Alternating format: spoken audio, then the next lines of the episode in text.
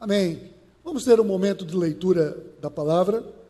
Irmão Henrique, Henrique, pastor aqui de uma rede de células, e vai estar nos dirigindo nesse momento aqui de leitura. leitura em 1 Timóteo 6, a partir do verso 17 até o final.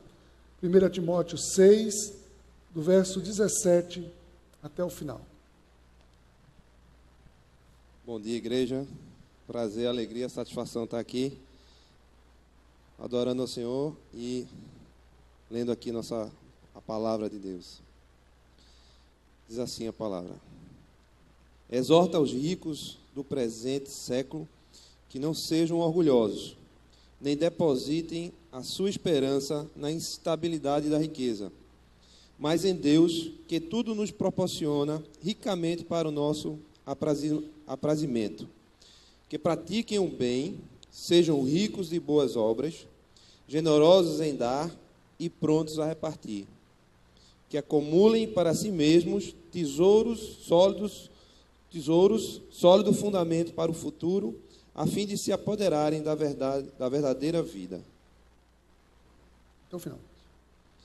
E tu, ó Timóteo, guarda o que te foi confiado, enviando os, os fala, evitando os falatórios inúteis e profanos e as contradições do saber, como facilmente lhe chamam pois alguns, professando, se desviaram da fé. A graça seja convosco. Graças a Deus. Obrigado, Henrique. Pessoal, olha só. Vou fazer uma pergunta aqui para vocês nessa manhã. O que vem à sua mente com a proposta de ser rico? O que, que você imagina de ser rico? Né? Quando você pensa assim, olha, você vai ser uma pessoa rica, o que é que vem à sua mente quando se pensa de riqueza? O que é que, né, instintivamente, nós somos levados a imaginar quando imaginamos riqueza? Parece muito desafiador, né, falar sobre riqueza, falar no contexto global desse de crise em que estamos vivendo. E, sobretudo, nós, quando vemos que nós estamos em um tempo onde toda a mídia, né, todo o apelo é numa, num constante chamamento ao acúmulo, à aquisição de coisas materiais. Né? São oferecidos telefones supermodernos, né, a um custo altíssimo e as pessoas desejam aquilo lá. Carros com recursos que talvez você nunca vai usar, roupas e bens de consumo que sempre são oferecidos, viagens, né? Quantos anúncios de viagens espetaculares chegam diariamente né, diante de nós? E nós sempre imaginamos: ah, se eu fosse rico, né? Ah, se eu fosse rico. Eu quero perguntar para você: o que é que você faria se você fosse uma pessoa rica? Pensa aí por cinco segundos. O que é que você faria se você fosse uma pessoa rica? Né? Deixa eu dizer uma coisa aqui para vocês. Eu quero dizer para vocês o seguinte: se eu disser a vocês que a prosperidade faz parte do plano de Deus para a sua vida. Calma, vamos devagar. Olha que é isso aí, Jesus agora veio, veio com essa história aí de prosperidade. Mas olha só, olha o que está escrito no livro, em Provérbios 8, 18, diz assim: Comigo estão, as, estão riquezas, honra, prosperidade e justiça duradouras. O profeta Isaías disse: se vocês estiverem dispostos a obedecer, comerão os melhores frutos dessa terra. Olha, o que nós precisamos entender, efetivamente, é qual é o conceito divino de ser rico. Qual é o conceito divino de prosperidade? Porque muitas vezes nós temos um conceito distorcido de riqueza. Nós imaginamos que riqueza está associado com abastança de dinheiro, que riqueza são bens materiais. Riqueza é aquilo que nós, acima do que nós efetivamente necessitamos. É mais do que o nosso básico. Hoje nós estamos iniciando uma série aqui na Paz e a série de mensagens que nós vamos ministrar aqui tem o tema Seja Rico. Seja rico. Essa é a proposta para a sua vida. Né? Seja rico. Essa é a vontade de Deus. Baseado em premissas bíblicas, nós vamos ver sobre ser rico. Eu quero recomendar, nós vamos recomendar aqui a leitura desse, desse livro, um livro fantástico do pastor Andy Stanley, que tem como título Como Ser Rico. Como Ser Rico. Nós vamos, estamos adquirindo aí alguns exemplares com um preço bem reduzido, que vão ser disponibilizados aqui na Paz. Mas olha, calma, calma, que antes de você se entusiasmar ou se decepcionar, porque quando vê um título desse, alguém pode se entusiasmar ou alguém pode se decepcionar, pensando que vem aí mais uma dessas propostas de autoajuda, mais uma dessas propostas de, como milhares de livros que entopem as prateleiras aí das nossas livrarias, de trazendo fórmulas mágicas para que você consiga a tal almejada, sonhada prosperidade e, se possível for, um ganho sem esforço, né? Um ganho sem esforço. Mas não, não é nada disso que nós vamos estar falando aqui. Nós queremos trazer o real sentido, o real sentido de ser rico, de viver a riqueza, de viver a plenitude da riqueza. Sabe por quê?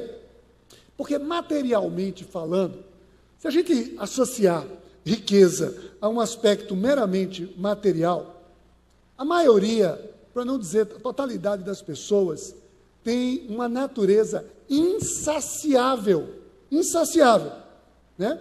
A falta de contentamento nos impulsiona sempre a desejar o próximo patamar. Queremos sempre a outra coisa, queremos sempre o algo a mais. Pergunte, quer ver? Pergunte a um jovem, um jovem que talvez esteja ganhando uma, uma mesada bem discreta, Pergunte a ele como ele se sentiria com a possibilidade de ganhar um salário mínimo, 880 reais por mês. Ele vai achar, sabe o que? Um jovem vai achar o pipoco, né? vai achar aquilo ali o máximo. Né? Ele vai se sentir com muito dinheiro. Agora, talvez pergunte a alguém que ganha já um salário mínimo, se ele se sente rico. Não, ele talvez dissesse: não, para mim, para eu estar tá bem de dinheiro, eu teria que ganhar uns 5 mil reais. Aí pergunte para a pessoa que ganha 5 mil reais qual é o patamar dele, talvez de uma pessoa rica. E ele vai dizer: ah, não, 5 mil reais, eu estou pagando minhas contas ali, ó, apertado. Para eu ser rico, eu precisava ganhar talvez 15 mil reais. Pergunte à pessoa que ganha 15 mil reais qual seria o seu patamar de riqueza. E ele vai dizer: ah, não, olha, eu não sou rico, eu vivo bem aqui, eu tenho pagado minhas contas, coisa e tal, parará, às vezes com uma certa dificuldade, porque isso, porque aquilo. Para eu ser rico, eu teria que ganhar talvez 30 mil reais. Pergunte à pessoa que ganha 30 mil reais, e aí você vai em frente. Existem pesquisas, existem diversas pesquisas que constatam esse comportamento. A pessoa que está num patamar sempre acha que o rico é o que está num patamar, talvez o dobro da sua renda, ou um pouco mais. As pessoas sempre estão olhando para frente. E essa perspectiva de ser rico, nessa perspectiva, se torna algo inatingível. Ninguém nunca vai gozar a riqueza. Ninguém nunca será rico. O pastor Andy Stanley, a uma certa altura, no seu livro, ele faz ali ele diz que o maior desafio das pessoas ricas é elas reconhecerem que elas já são ricas com o que elas têm. Esse é o maior desafio. O maior desafio. E não é à toa que o subtítulo do livro, ele diz assim: Como ser rico, né? Não é o que você tem, é o que você faz com o que você tem. Esse é o conceito de riqueza. É o que você faz com o que você tem. Nós recomendamos. É um livro fantástico. Olha, é um livro fininho. Você lê numa pegada. Pegou no livro, você não vai querer parar de ler. Rápido, gostoso, bíblico, né? muito, muito interessante e que você vai realmente se deliciar com esse livro. Nós vamos estar falando aqui nessas próximas semanas sobre esse, esse tema, como ser rico. Olha, Paulo disse a Timóteo, nós vimos aqui nesse texto que o Henrique leu, diz assim: ordene-lhes que pratiquem o bem, sejam ricos em boas obras, generosos e prontos para repartir. Dessa forma, eles acumularão um tesouro para si mesmos, um firme fundamento para a era que há de vir, e assim alcançarão a verdadeira vida. Seja rico é uma proposta imperativa. É seja rico. Seja, faça isso. Use, né? viva a riqueza que você já tem. Seja rico. Haja como alguém que é rico. Você é rico, você tem riquezas. Veremos então diversas áreas que uma pessoa, né, no seu desenvolvimento, ela revela a sua riqueza. Nós vamos ver áreas como relacionamentos, espiritualidade, família, mente e coração. Seja rico, seja rico em diversas áreas da sua vida. E hoje, abrindo essa série, o nosso tema, seja rico, é seja rico nos relacionamentos. Seja rico nos seus relacionamentos. Vamos orar. Pai, em nome de Jesus, nós queremos colocar, Pai, colocar esse tema, colocar essa proposta, queremos colocar o nosso coração diante de Ti, para que essa palavra venha e traga, Pai, a cada um de nós uma nova possibilidade. Nós queremos, Senhor Deus, viver de acordo com o propósito da Tua palavra, para a glória do Teu nome, em nome de Jesus. Amém. Olha, não existe uma vida próspera, não existe uma vida bem-sucedida, não existe uma pessoa que alcançou riqueza se ela fracassa nos seus relacionamentos. Se ela fracassar nos seus relacionamentos. Né? Pergunte, talvez, a uma pessoa, uma pessoa que chega à idade né, a terceira idade, pessoa velha e envelheceu e acumulou muitos bens, muitos recursos, e em um determinado momento ela está ali é, precisando, né, está pra, é, prestes a partir, talvez ela enferma no leito de uma cama, e pergunte a ela qual seria a coisa mais importante para ela, se aos bens que ela arrecadou, ou as pessoas que estão ao redor da sua cama, ou as pessoas que poderiam efetivamente estar ao redor da sua cama. Ser rico, ser rico em relacionamentos, é uma necessidade de cada um de nós. Não existe, eu volto a dizer, não existe uma vida bem-sucedida se nós não desenvolvermos relacionamentos interpessoais saudáveis.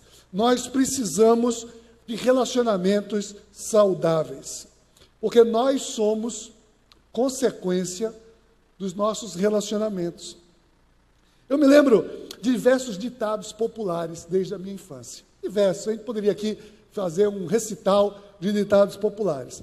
Mas tem um especial que eu ouvia da minha avó, e que às vezes eu discordava, como todo jovem discorda de muita sabedoria, mas um ditado que talvez você já tenha ouvido, você já tenha dito, e o ditado diz assim: Dize-me com quem andas, e direi quem tu és, né?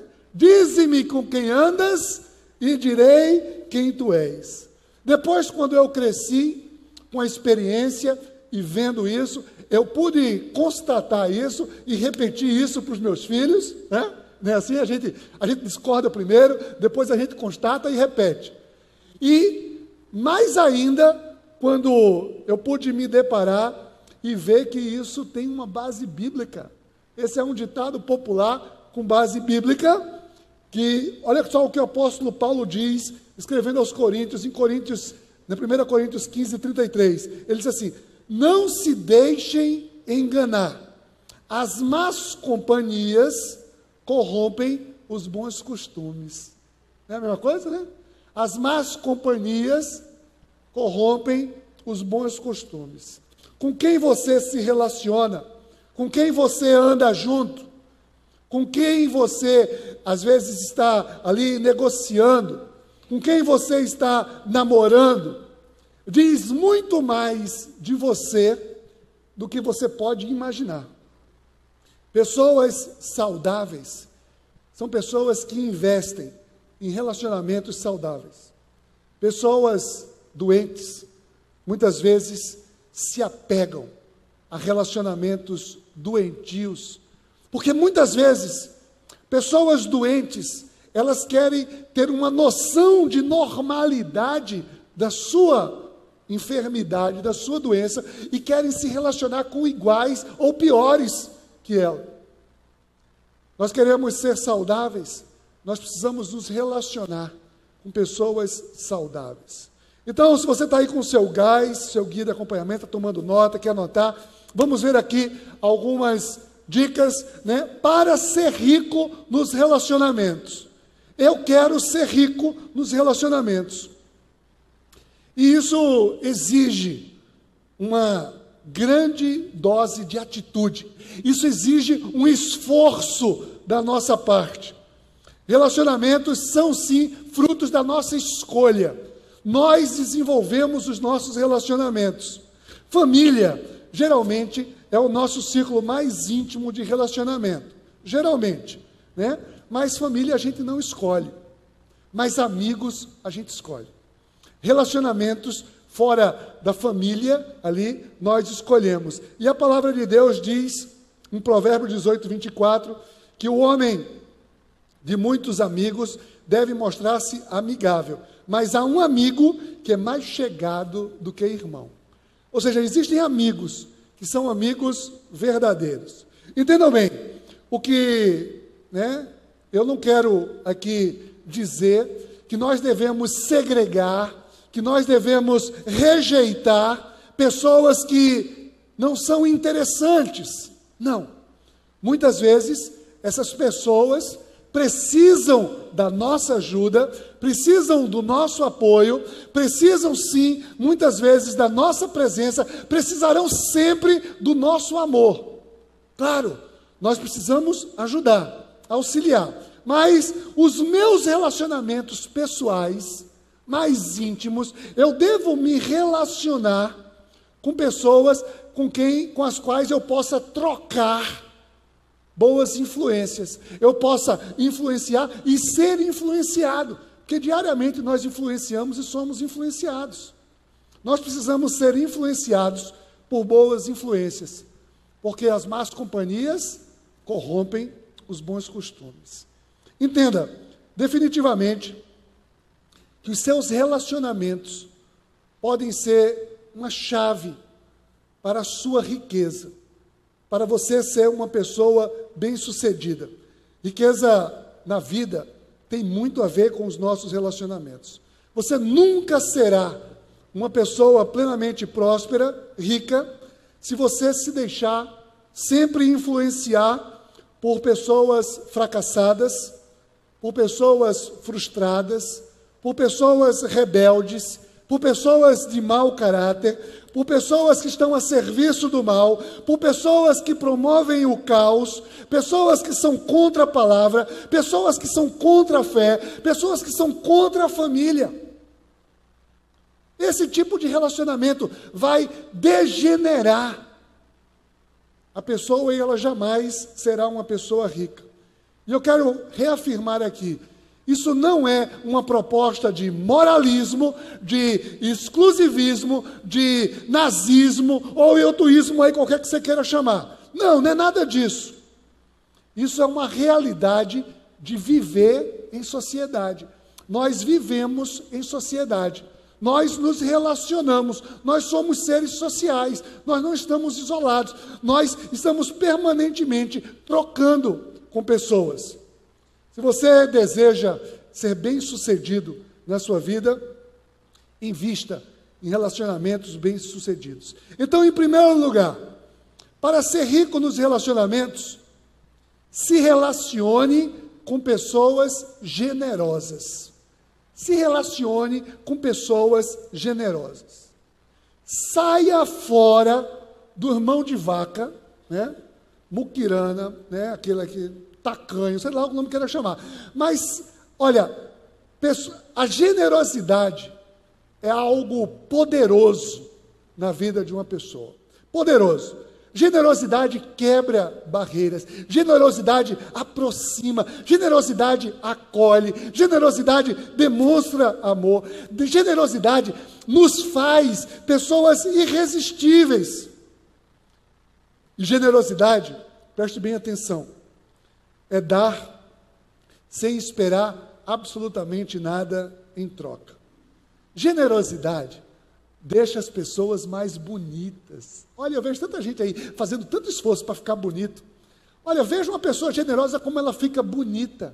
Ela fica linda. O contrário, uma pessoa avarenta. Imagina, bota na sua cabeça, lembra de uma pessoa avarenta, né? Uma pessoa avarenta, ela fica feia.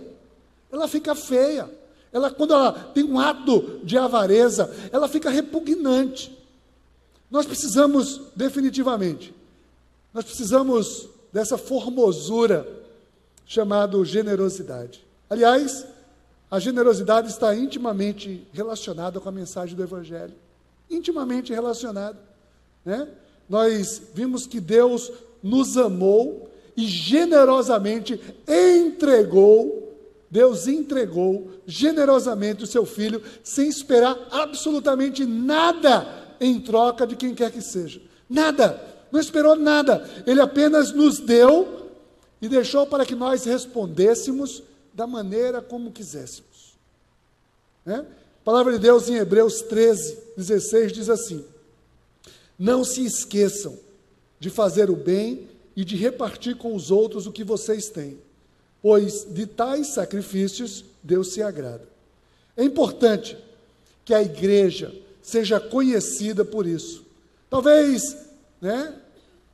Assim, o, o ponto ideal da igreja, de um cristão, é que alguém pudesse dizer: Olha, eu não sou um cristão, mas eu gosto muito de contratar. Imagina um empresário, né? Assim, eu não sou cristão, mas eu gosto muito de contratar cristãos. Eles são pessoas boas, pessoas do bem. Né? Imagina a pessoa dizer assim: olha, eu não sou cristão, mas eu prefiro patrões que sejam cristãos, porque são pessoas justas, são pessoas boas, são pessoas generosas, são pessoas do bem. Nós precisamos definitivamente ver que a generosidade, né, a integridade da generosidade, traz a cada um de nós um diferencial. Eu sei que é possível que você já tenha tido experiência com pessoas da igreja que não são lá um exemplo disso. Né?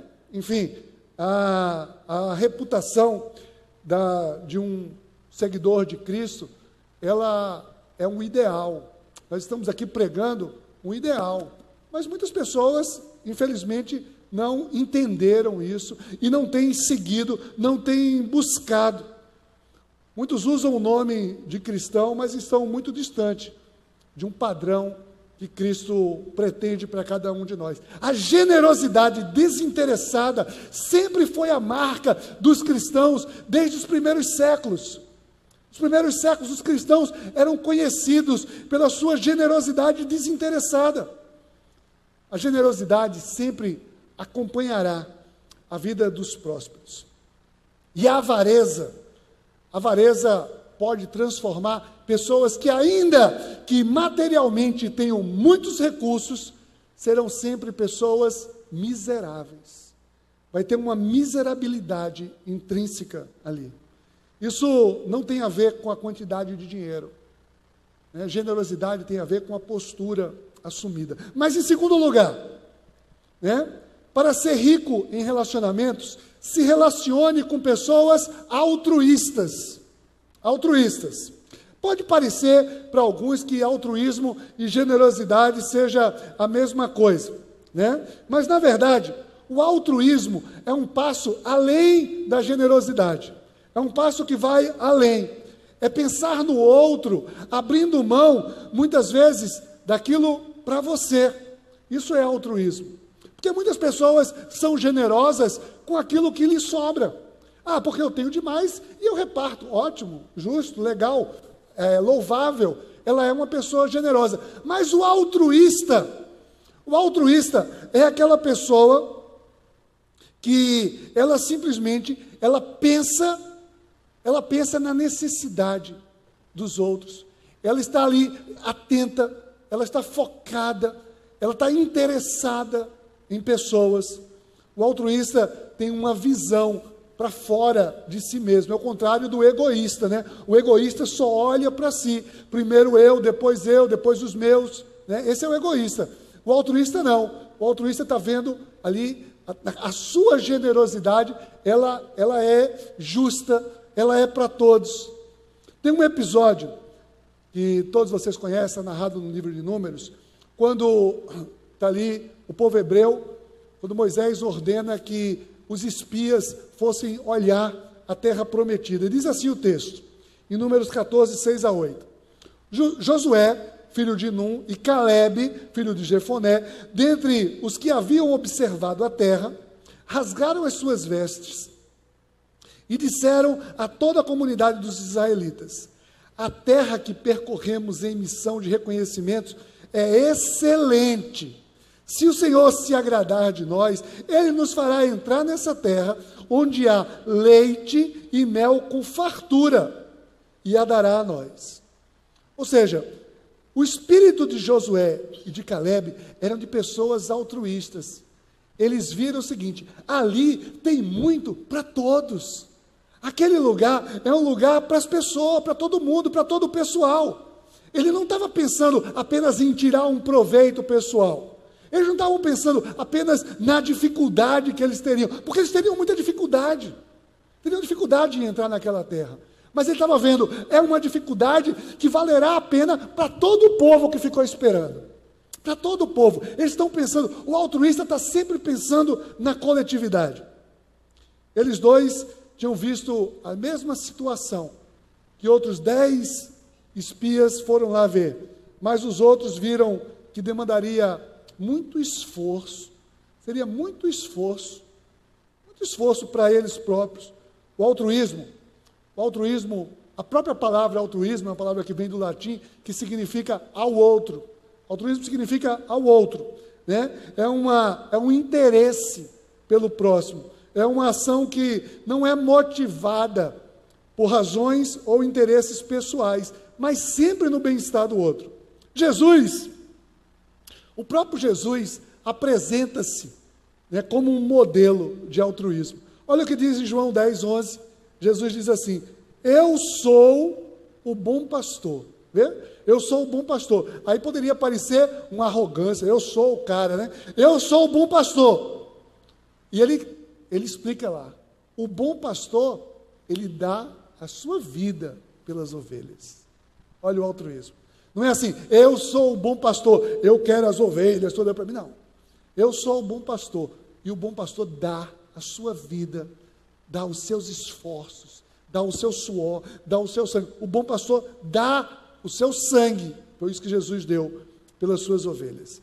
Viva a riqueza de se relacionar com pessoas que veem no, que veem no outro não uma oportunidade de se dar bem, mas veem no outro uma oportunidade de eu poder servir, de poder ajudar, de poder cooperar. Isso é riqueza. Riqueza.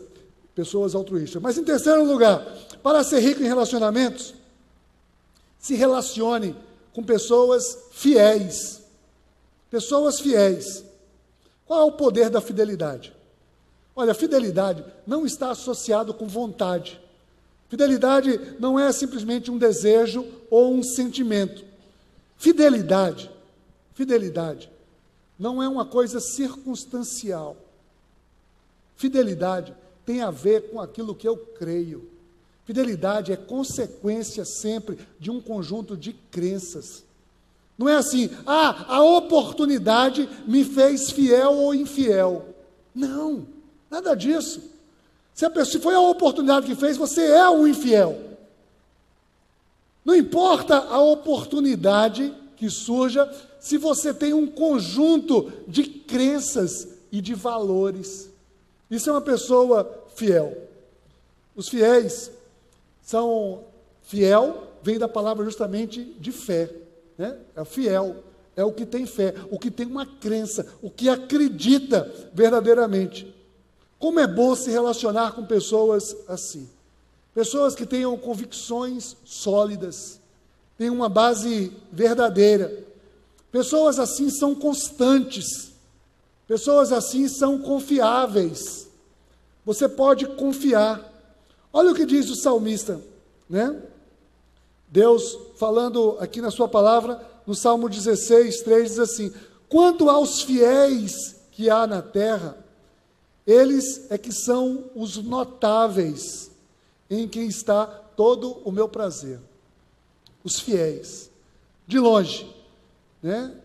De longe, os fiéis impactam, mas de perto, eles nos inspiram, eles nos estimulam, eles trazem a cada um de nós ali a vontade de ser daquela maneira. São pessoas com quem você sabe que pode contar. Nós costumamos associar infidelidade com traição conjugal. Mas, na verdade, as pessoas traem em diversos aspectos, porque tem uma fragilidade no conjunto das suas crenças, no conjunto dos seus princípios, dos seus valores. E no mundo de infiéis que nós vivemos, escolher ter o seu círculo de relacionamento, ter a sua mesa com pessoas firmadas em valores de Cristo, isso pode te evitar muitas e muitas decepções. Se relacione com pessoas fiéis. Em quarto lugar, para ser rico em relacionamentos, se relacione com pessoas sábias. Pessoas sábias. Sabedoria nem sempre está relacionado com cultura ou formação. Não, nem sempre. Né? Sabedoria, muito além disso. Nem tampouco sabedoria está relacionado, muito menos, está relacionado com esperteza. Né? Sabedoria consiste em usar adequadamente, né? apropriadamente, aquele conhecimento adquirido. Provérbios 13, 20 diz assim: Aquele que anda com os sábios será cada vez mais sábio, mas o companheiro dos tolos acabará mal. Sou eu que estou dizendo isso, não, viu? Isso aqui, ó, palavra de Deus. Né? Provérbio 13, 20. É simples dessa maneira. Não tenha prazer em andar ao lado de alguém que simplesmente vai apoiar um mal feito qualquer, mas sim pessoas que querem trazer para você um novo valor, pessoas que querem mostrar para você uma nova perspectiva, uma nova possibilidade. Uma das principais evidências da sabedoria é a humildade. Humildade A humildade, sobretudo, para é, admitir que existe muito o que aprender. O sábio não é aquele que sabe todas as coisas, mas é aquele que está disposto sempre a querer conhecer, sempre querer aprender. O pobre em sabedoria é aquele que já aprendeu demais, acha que já aprendeu demais. Esse é pobre em sabedoria. Esse tem um conhecimento, um conhecimento que está ali, está cristalizado, não se recicla, não se contextualiza. Os ricos em sabedoria guardam sempre uma coerência entre o seu discurso e a sua prática. É essencial nos relacionarmos com pessoas que tenham sabedoria. Mas, por fim, em quinto lugar, você quer ter riqueza em relacionamentos? Se relacione com pessoas que andam com Deus. Se relacione com pessoas que andam com Deus. Sim, homens e mulheres que caminham com o Deus verdadeiro nunca te levarão aos caminhos do mal aos caminhos do inferno, aos caminhos de Satanás. Nunca! Se as pessoas caminham com Deus, olha, o mal, a mentira, a injustiça, o jeitinho, a corrupção, a traição, nunca será uma opção para as pessoas tementes a Deus. Nunca! Nunca será a opção das verdadeiras pessoas que andam com Deus. Pessoas que andam com Deus nunca vão te dar as costas, nem te deixar só no meio do caminho, no meio da jornada. Pessoas que andam com Deus estarão ao seu lado. Olha, tem um texto em 2 Reis 2,4 que fala ali do relacionamento de Elias com Eliseu, diz assim: Então Elias lhe disse: Fique aqui, Eliseu, pois o Senhor me enviou a Jericó. E ele respondeu: Juro pelo nome do Senhor e por tua vida, que não te deixarei ir só. Desceram então a Jericó. Olha, uma pessoa que anda com Deus, ela sempre, ela sempre estará ao seu lado. Jesus nos chamou para sermos ovelhas do seu rebanho. Ele é o bom pastor e nos chamou para sermos ovelhas. Ovelha não vive só. Ovelha não anda só. Ovelha está em rebanho permanentemente. Ovelha é um dos animais talvez mais frágeis na natureza. Eles precisam, quando eles estão em rebanho, eles estão protegidos. Né? É a unidade, que, é a unidade do rebanho que traz a força. E Jesus nos chamou para sermos ovelhas para não estarmos sós. Ovelha desgarrada morre. Né? Nós falamos tantas vezes aqui nas nossas células que ovelha né, que está desgarrada vira o quê? Petisco de lobo. Né? É isso mesmo.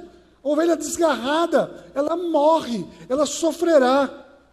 O Senhor nos constituiu um corpo, uma família, uma igreja. Nós precisamos estar reunidos como igreja. Nós não podemos estar sós. Igreja é um projeto de Deus. A igreja é imperfeita. É sim, é imperfeita. É imperfeita porque ela é formada de pessoas. Pessoas são imperfeitas. Mas para nós sermos ricos em relacionamento, nós precisamos nos relacionar com a verdadeira igreja de Jesus com as pessoas que estão andando, desejando, estão querendo, andam e buscam andar com Deus. Você precisa disso. Para sermos ricos, precisamos proteger a igreja de Jesus Cristo. Olha, a igreja, e a igreja, ela é muito grande, a igreja multidenominacional, e a igreja, muitas vezes, é formada por lobos em pele de cordeiro, a gente sabe disso.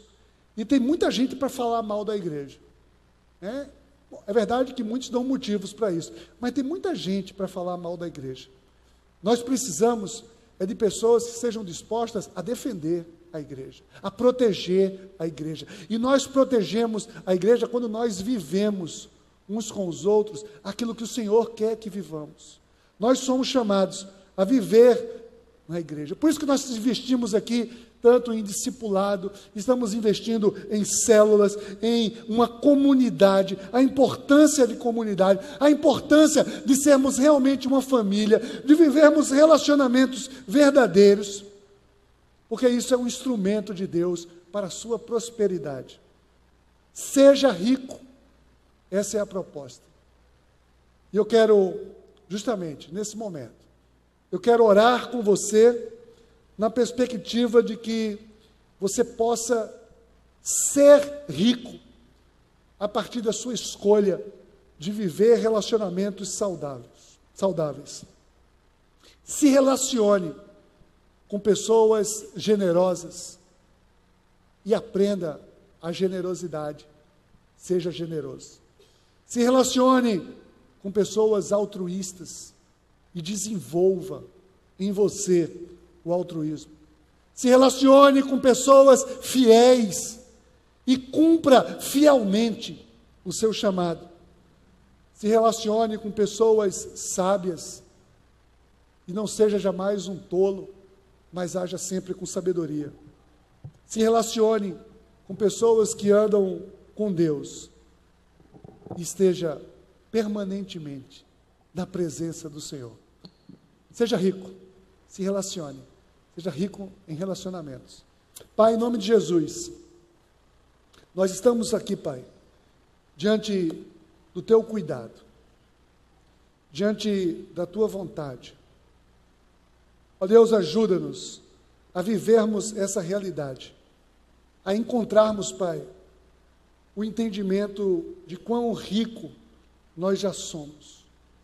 E querer viver, Pai, a plenitude dessa riqueza. Mas ajuda do Senhor Deus a desenvolver cada vez mais riqueza. A riqueza no relacionamento, um relacionamento, queremos ser rico em relacionamentos.